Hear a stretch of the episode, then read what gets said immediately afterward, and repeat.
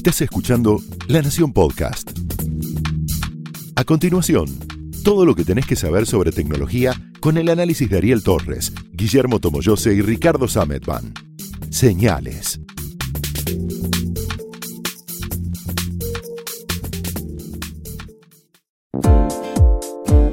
Hola, ¿cómo están? Bienvenidos a otra edición de Señales, ¿se llama esto? Señales. Señales. Así es. Bien, esto es un Podcast. de Tecnología. que se hace en lanación.com.ar. Muy bien, estamos creativos para el inicio. Yo soy Ariel Torres, el que está hablando y presentando es Ricardo San y nos acompaña. Guillermo Tomoyose. Muy bien. Bueno, ¿de qué hablamos? Para mí, tendríamos que hablar, aunque sea un ratito, de Huawei, de Trump, de todo este lío. Eh, yo creo que sí, por supuesto. Es, eh, es un, un asunto, no me parece para nada raro que sea un asunto que ya se convierte en geopolítico, Sí. porque eh, más allá de que a nosotros nos parece lógico, porque venimos diciéndolo desde hace veintipico de años, 30 años, todavía yo creo que en, las, en, la- en mucha gente, sobre todo en muchos que toman decisiones, no caló la idea de que dependemos de estas tecnologías, de la misma que- manera que en su momento dependimos de la máquina de vapor. Digamos, ya no, no, se, no se concibe el mundo sin este, estas tecnologías. Es decir, que cualquier decisión que se tome al respecto se convierte en una guerra comercial grave. Esto, esto va a afectar no solamente a Huawei. eh, No, no, no. A ver, eh, aumenta, un, aumenta. Impacta en un montón de empresas de un lado y del otro. Para lo- vamos a poner primero en, en autos a los que no están siguiendo con, en detalle el tema. Esto viene de largo, pero el detonante fue que durante el fin de semana eh, el gobierno de los Estados Unidos decidió poner a la empresa china Huawei dentro de lo que llaman una lista negra, una entity list, es el nombre oficial, lista de entidades con las que las empresas estadounidenses no pueden comerciar sin antes tener la autorización del gobierno de los Estados Unidos. Si vos querés venderle algo a Huawei, primero el gobierno de los Estados Unidos te tiene que autorizar. Como ya dice que lo hace porque para el gobierno de los Estados Unidos Huawei representa un potencial problema de seguridad nacional, preventivamente todas las empresas estadounidenses que comercian con Huawei dicen, bueno, yo hasta tanto no me den la orden, no me den la autorización, yo suelto la mate, no, dejo de comerciar con vos porque me puedo meter en un lío.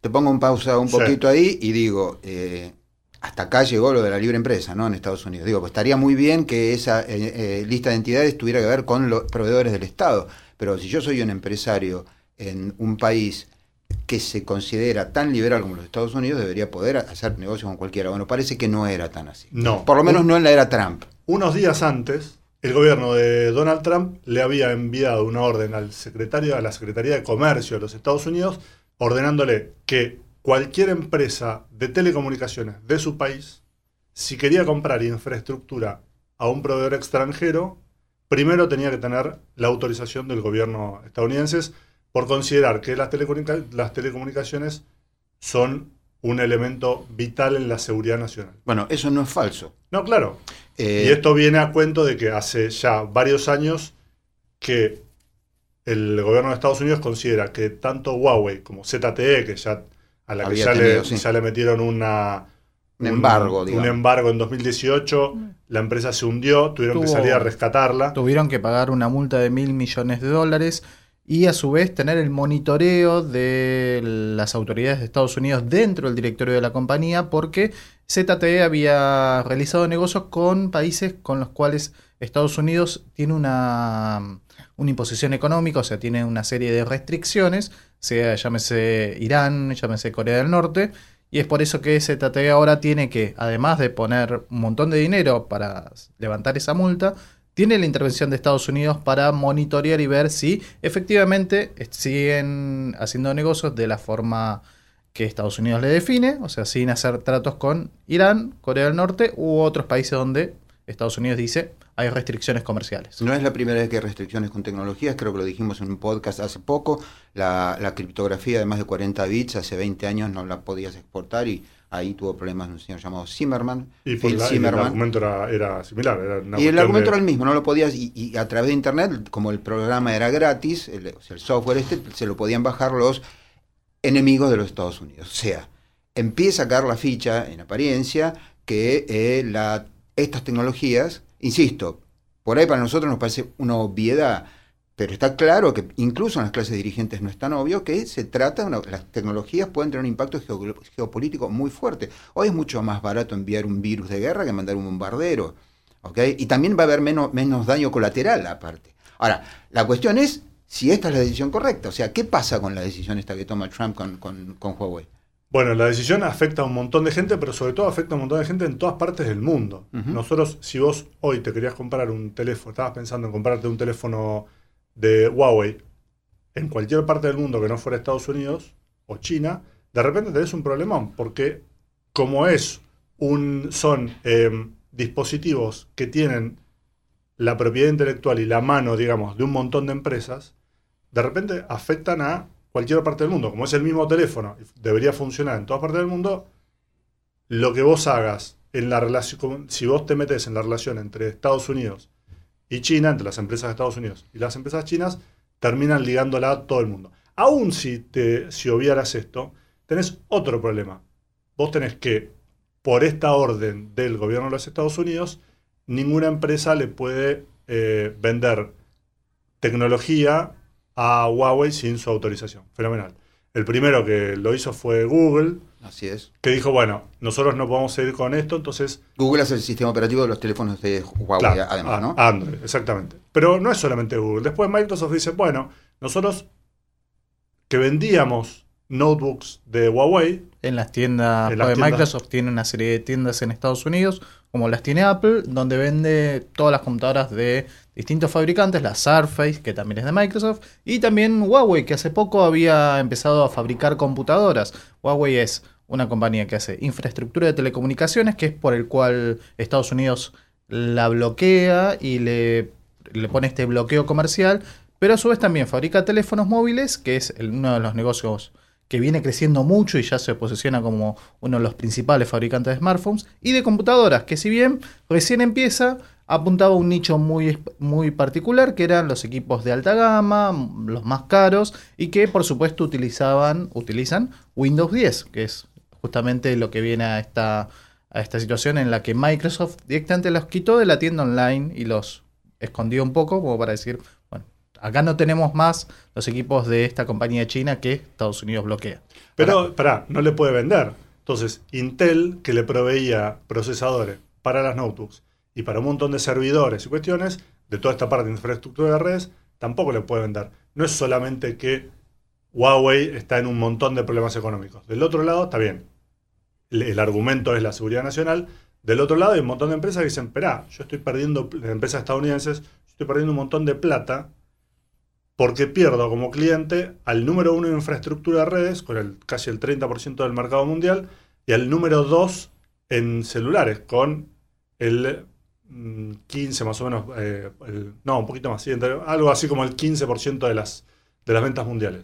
Con lo cual le está pegando a todos por igual. No, Y- por igual no, pero digo, le está pegando a todos de rebote, lo quieran o no. Y el entramado va todavía más hondo porque, por un lado, China es el lugar donde se fabrica buena parte de estos dispositivos. De otro modo, Estados Unidos no podría contar con estas tecnologías al precio que se las vende a sus ciudadanos y eventualmente a otros. Pero al, tener esa mano de obra barata, le transfiere tecnología a China. Que esto es todavía, digamos, más serio. China no podría haber hecho en tan poco tiempo un avance tan enorme en un negocio tan complejo si no hubiera contado con toda esa investigación y desarrollo que se hicieron en eh, empresas estadounidenses. Pero no son las únicas las empresas estadounidenses. Muchas de estas tecnologías se han desarrollado, por ejemplo, en empresas que son de Taiwán o de, de Hong Kong, etcétera. Y en las propias Y- empresas chinas también. Y en las propias empresas chinas, sí, pero ni, ni cerca, digamos, eh, lo, lo que hizo en, en escaso, en un par de años más o menos, eh, Steve Jobs con el iPhone, digamos. Esto, esto digamos, esa, esa clase de disrupción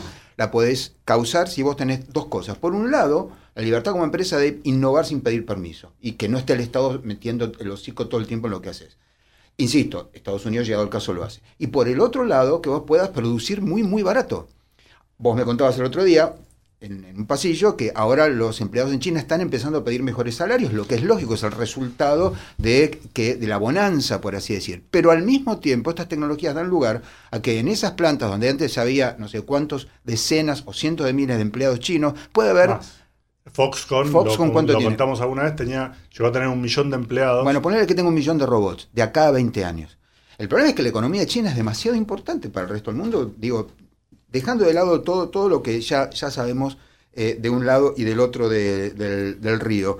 Eh, esto, de una manera parecida a lo que ocurrió con, el, con la otra guerra comercial que está teniendo, con China, eh, Trump, en estos mismos días, que hizo que nada, cayeran las monedas emergentes, los mercados emergentes y tal, las soluciones que elige, no sé si le elige él, sus asesores, no me importa, pero las que, las que él comunica, muchas veces mediante un tuit, esto es increíble, no son, no son buenas soluciones, son malas soluciones, son realmente malas soluciones. Insisto, la verdad es que no, no, no, no veo cómo puede evitar, por un lado, que China tenga su propio sistema operativo, su propia... Lo que va a lograr quizás, porque los chinos son muy buenos en lo que es software. Digamos, independientemente, insisto, de que el Estado está metido en todo, los vigila, los censura, etcétera. Pero cuando vos tenés que escribir código para hacer un programita, que yo, un Google Maps, digo, tienen, tienen la capacidad. ¿Qué va a conseguir con esto? Yo no, no le veo la salida. De hecho, tienen todas las aplicaciones. A ver, lo que cuando, cuando Google dice que deja de comerciar con, con Huawei, lo que deja de hacer es ofrecerle toda su plataforma, lo que llaman los Google Services, que es el asistente de Google, los mapas, la tienda de aplicaciones y demás. Huawei tiene la posibilidad de agarrar Android, que es un sistema operativo de código abierto y que por lo tanto Google no tiene la potestad para limitar su distribución. En la Exacto. carga se lo conoce como AOSP, que es el, Es lo que- es el sí. Android pelado sin los servicios de Google, que es lo que, en líneas generales, el ser- los servicios de Google es lo que le da la gracia a Android y el dominio que tiene en los distintos fabricantes que lo utilizan. Motorola, LG, Samsung, todos los fabricantes de Android utilizan la versión con las licencias de Google. Bueno, entonces, en China, donde Google no, no- no- no ofrece todo eso, hay una suite, digámosle, de aplicaciones equivalentes hechas en China para el mercado chino. Entonces tenés el Google Maps chino, que no es de, no es de Google, pero Sí, digamos, sí, tenés sí. un servicio de Tenés mapas, Baidu, tenés una tenés- tienda, todo eso lo tenés. sí, todo lo que te- digo, las redes O sea, el sociales. reemplazo el- existe. Sí, claro que existe. Entonces, eh, la verdad es que por un lado sí es un tema geopolítico, por otro lado sí hay, digo, la guerra electrónica eh, entre China, Rusia, Estados Unidos y Corea del Norte, digo, ya no es una noticia para el diario de mañana. Es una noticia para el diario 2001, quiero decir. Y es feroz. Entonces, por ahí lo que los tipos tienen que hacer es tomar una decisión más inteligente. O sea, ellos, yo me atrevo a decir más, fueron socios estratégicos durante todos estos años por la necesidad mutua. Por un lado, de recibir tecnología, por el otro lado, de la mano de obra barata. Y de esto no se habla, pero esto no lo arreglas con una patada, que es el estilo, eh, claramente es el estilo Trump. Bueno, Sí, la apuesta probablemente sea que el- para la próxima reunión del G20, que se hace en Japón, En Osaka, en, ahora dentro de poco, en estos meses. mira cómo saca el, ahí el- eh, Sí, sí, sí, sí. bueno, tira, las raíces tiran, Y vamos. sí, sí, sí. Mirá la En cara de orgullo, lástima que no tenemos tele acá. La Argentina ha sido el anfitrión y es el que le dio, digamos, el paso a Japón, por eso tenían eh, varias reuniones y visitas, y en Osaka se va a tratar justamente como aquí en Buenos Aires se, se habló de esta cumbre entre Xi Jinping y Donald Trump. En la edición de Osaka eh, 2020, 2019 también se volverá a buscar la foto de estos mandatorios para ver cómo se resuelven o cómo avanzan con estos temas. Yo creo que la sangre no va a llegar al río. Eh, ya pasó varias veces durante la, esta era Trump. Eh, El y- antecedente de ZTE lleva a que llegó a, a- se, se llegó a, a tensar tanto el hilo hasta el punto de que alguno tuvo que ser, en este caso se dio ZTE, que era una compañía que dijo, bueno, pago la multa y déjame seguir trabajando, lo mismo con sus socios comerciales en Estados Unidos, pero en este caso Huawei el panorama es diferente y es una compañía que sí, tiene fuertes lazos con el gobierno chino, de hecho el fundador, el CEO detrás de la compañía también fue parte de- del Ejército Nacional de A Liberación ver, China. toda la Alibaba pasa lo mismo, quiero decir. Y no, no, yo no sé por qué nos asombra. Esto ha sido así en, en China hace mucho tiempo. Y, y tampoco me, me parece que, que haya que asombrarse del, del, del- del resquemor que, que produce. Lo que digo es, las soluciones a estos problemas extremadamente complejos suelen ser soluciones complejas. No se arregla con un Brexit, digamos. ¿Eh? Mirá lo que sacando de contexto, yendo a una cuestión totalmente diferente. Mira el despelote que tienen en Inglaterra por el Brexit. Y de hecho, una de las cosas que se está hablando es ¿Por qué Huawei y no otras compañías chinas? Bueno, por uno de los puntos es lo que hablábamos con Ricardo de la, eh, de la importancia que tiene Huawei en el desarrollo en la infraestructura de, telecomunicaciones. Pero a su vez, también empezaron a evaluarse o rumorearse otras compañías chinas que no tienen la magnitud de Huawei en cuanto al alcance en sus propias industrias, pero por ejemplo, DJI. DJI es uno de los principales fabricantes de drones en el mundo, es el principal, el, más de la mitad de los drones de más de 500 dólares, o sea, los de alta gama, son fabricados por DJI y se utilizan mucho en Estados Unidos. Bueno, el... O sea, tienen, tienen todo para ir y espiarte. Exacto. Digo esto dentro de un contexto en el que tenemos Google Maps. Yo les pregunto, ¿no? A los que nos están oyendo. Imagínate si los aliados hubieran tenido Google Maps durante la Segunda Guerra Mundial. Duraba 15 minutos la Segunda Guerra Mundial. Vos tenías que mandar aviones de reconocimiento, pobres infelices que se tiran en paracaídas, para saber si adentro de una iglesia había o no un centro de comando y control, o si en realidad había sacerdotes, monjas y más. Digo, y hoy tenés con lujo de detalles, salvo casos muy especiales, tenés con lujo, pero con un lujo de detalles increíble. Yo tengo, que invadir una ciudad, voy, voy con Google Maps. Me dice la distancia, las distancias tienen una precisión increíble. Entonces, no sé, estamos entrando en un mundo completamente distinto donde venimos y la impresión que tengo es que tratamos de usar soluciones a la antigua. Déjame agregar dos cosas a eso. Una, algo que contaba Guilla recién, de las cámaras de seguridad. Sí, tal cual. Otra de las compañías que también están en la mira de ingresar a esta lista, la Entity List que, que mencionaba Ricardo, es Hikvision es una compañía que no llama mucho la atención, no, es, no está tan presente eh, dentro de las noticias cotidianas de tecnología, pero es el principal fabricante de cámaras de seguridad eh, hogareñas y comerciales y es una de las firmas que hace muy poquito Reuters volvió a publicar un, un informe diciendo que Hikvision es la próxima compañía que podría llegar a ingresar a esta lista porque Todas estas cámaras de monitoreo de seguridad utilizan un software y un almacenamiento en la nube. ¿Dónde está ese almacenamiento? En China, en los servidores ubicados en China. todas las cámaras de seguridad del mundo las tenés, las, levantadas de ahí. Bien, ¿qué más? Ya, es suficiente con Trump y China, esto va para largo. Una más sí, de Trump y China. A ver. No, en realidad no, me hiciste acordar con lo de los drones. Vamos a dejar Trump y China. Eh, me acordé porque lo vi hace, hace poquito. Eh, están empezando a usar drones no tiene nada que ver con lo que veníamos hablando, pero no importa. Están, empezando a usar drones para em, las escenas de crimen. Las clásicas escenas de crimen donde van, la de las películas donde van los tipos con los mamelucos y qué sé yo a medir todo. Bueno, antes lo hacían con eh, unas este, cintas métricas de metal para medir el lugar, dónde están los casquillos, qué sé yo.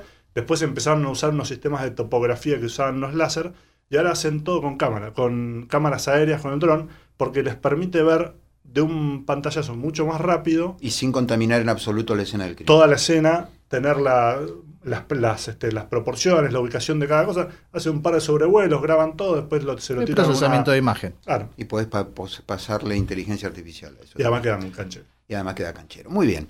Eh, y buenas noticias tenemos alguna. se le volvió a romper el teclado a Apple otra vez. La, realidad, bueno, la solución es peor que el remedio. La verdad se le viene rompiendo hace bastante tiempo. Digo, el remedio parece peor que la enfermedad. O finalmente lo, arreglaron.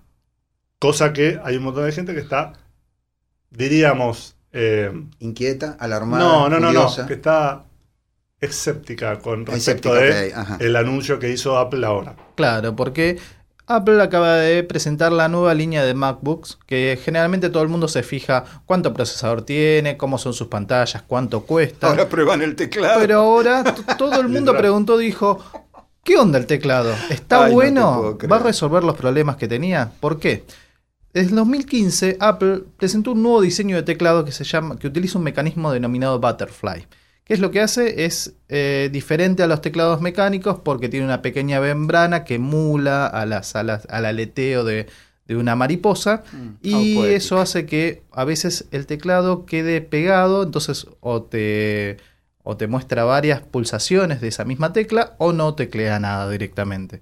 Así que eso empezó siendo un, aparentemente un problema aislado porque la gente reportaba de forma muy aleatoria este problema hasta que En los últimos años empezó a ser cada vez más crítico hasta el punto de eh, Apple tener que eh, salir a decir, bueno, el que tiene los problemas lo va a poder llevar a un centro de atención, lo va a poder resolver, lo cambiamos.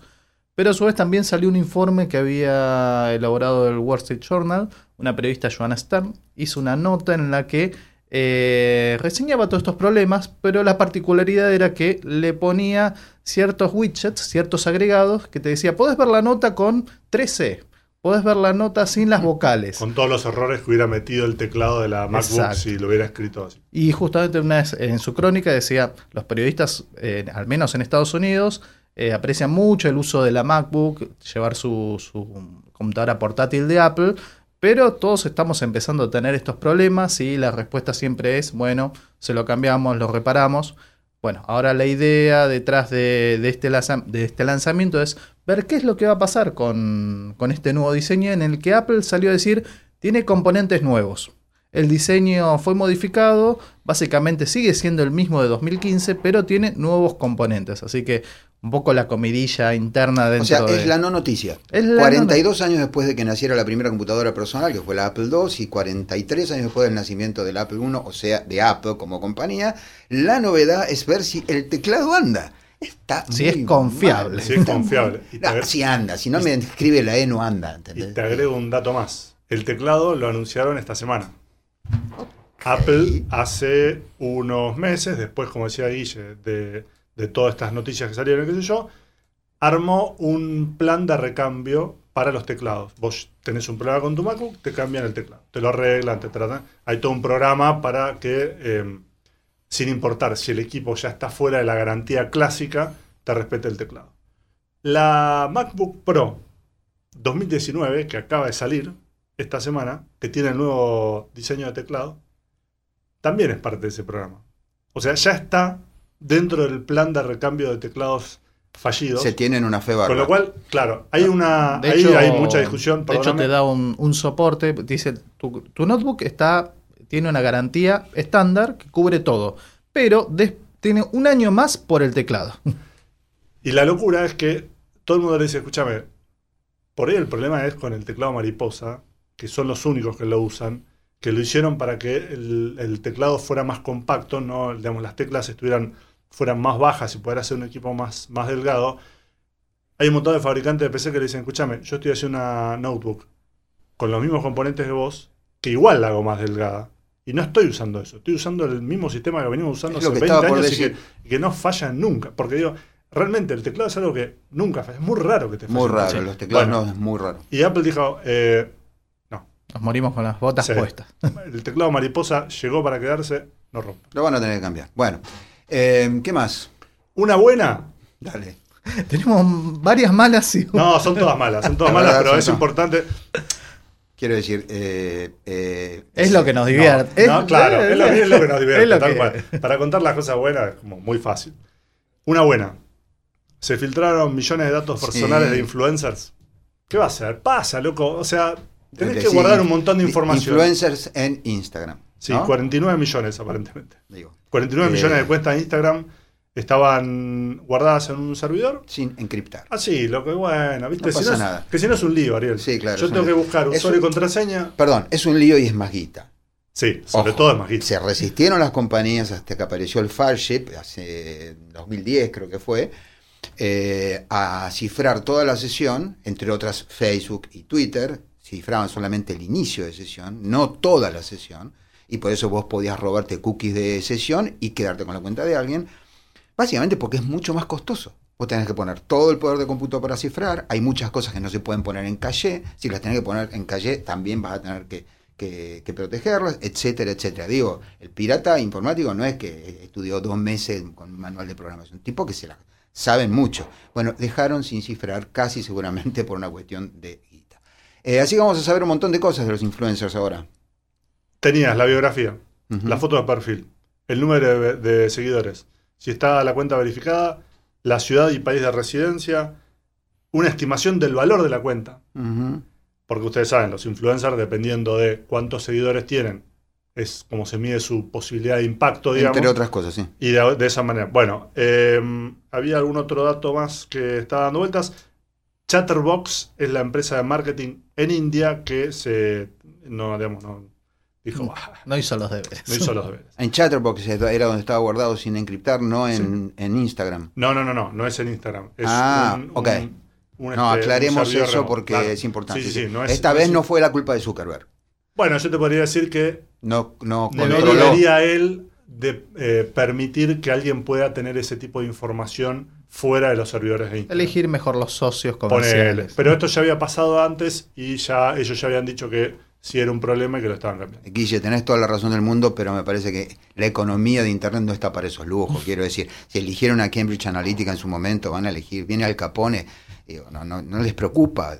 ¿tá? Si no, no habrían elegido una compañía que no encripta los datos. eBay tenía guardado en su momento los datos de sus usuarios, por fortuna no las contraseñas, en un archivo de textos. eBay, quiero decir, no, no estoy hablando de, de una, una pyme, ¿entendés? Twitter cuando salió no tenía control de bloqueo cuando me metías tres veces más la contraseña, le robaron la cuenta a Obama, Madonna, me acuerdo, diciembre de 2009. Bueno, muy lindo Bueno, todo. pará, una más, que esta sí es buena. A ver. Esta es buena de verdad. Si les gustan los Sims, el juego, y lo quieren jugar en PC o en Mac, está gratis. Un juego que normalmente sale 40 dólares en los Estados Unidos, está gratis hasta el 28 de mayo, apúrense. Y el link lo van a encontrar abajo. Y el link, sí, el o en, texto. en lanación.com.ar barra tecnología, donde hicimos la... Es el nota primer arriba. sim, el tercero, El cuarto, el Sims cuarto. 4. Ok, el que era en red. ¿No? Era, ¿No era en red ese? Nunca jugué a los Sims. Ah, yo Nunca yo jamás en la jugué-. Fue un tiempo. es muy adictivo. Eh, Yo en un punto lo, lo En terminé. mi casa se juega y a mí es como... a mí me causó un poco de espanto en su momento. Pero bueno, yo soy yo, qué sé yo. no- Tuvo su Me- momento de gloria. Sí, total. pero- yo conocí mucha gente que, pero era como crearme una vida a otro. Y yo decía, pero me creo la mía y listo, ¿no? Digo, está todo bien, Bueno, pero me pero con la otra podés jugar con la fantasía, ponernos en otro lado. Después está la gente que les hace la pileta y les- los tira adentro y les saca la... La, la escalerita y el pobre Sim se ahoga. Sí, sabía que existía. Los prende Es- fuego. Bueno, Bueno, nada, como todos los juegos puedes sacar lo peor de algunas personas, que efectivamente hay personas que están, que están tronadas, pero son la minoría, por fortuna. Eh, bueno, lo, lo bajaremos y lo jugaremos de nuevo. ¿Qué sé yo? Eh, cómo no, es un- Está bien, es un una buena noticia, sí, no, es gratis. gusta. A ver, Digo. todo lo gratis siempre es bueno. Está, está muy bien, sí. Bueno, ya está. Y mm, ¿Vos tenés algo más? no, no, no tengo algo más excepto desearles una buena semana y nos encontramos en el próximo Señales. Chao. Adiós.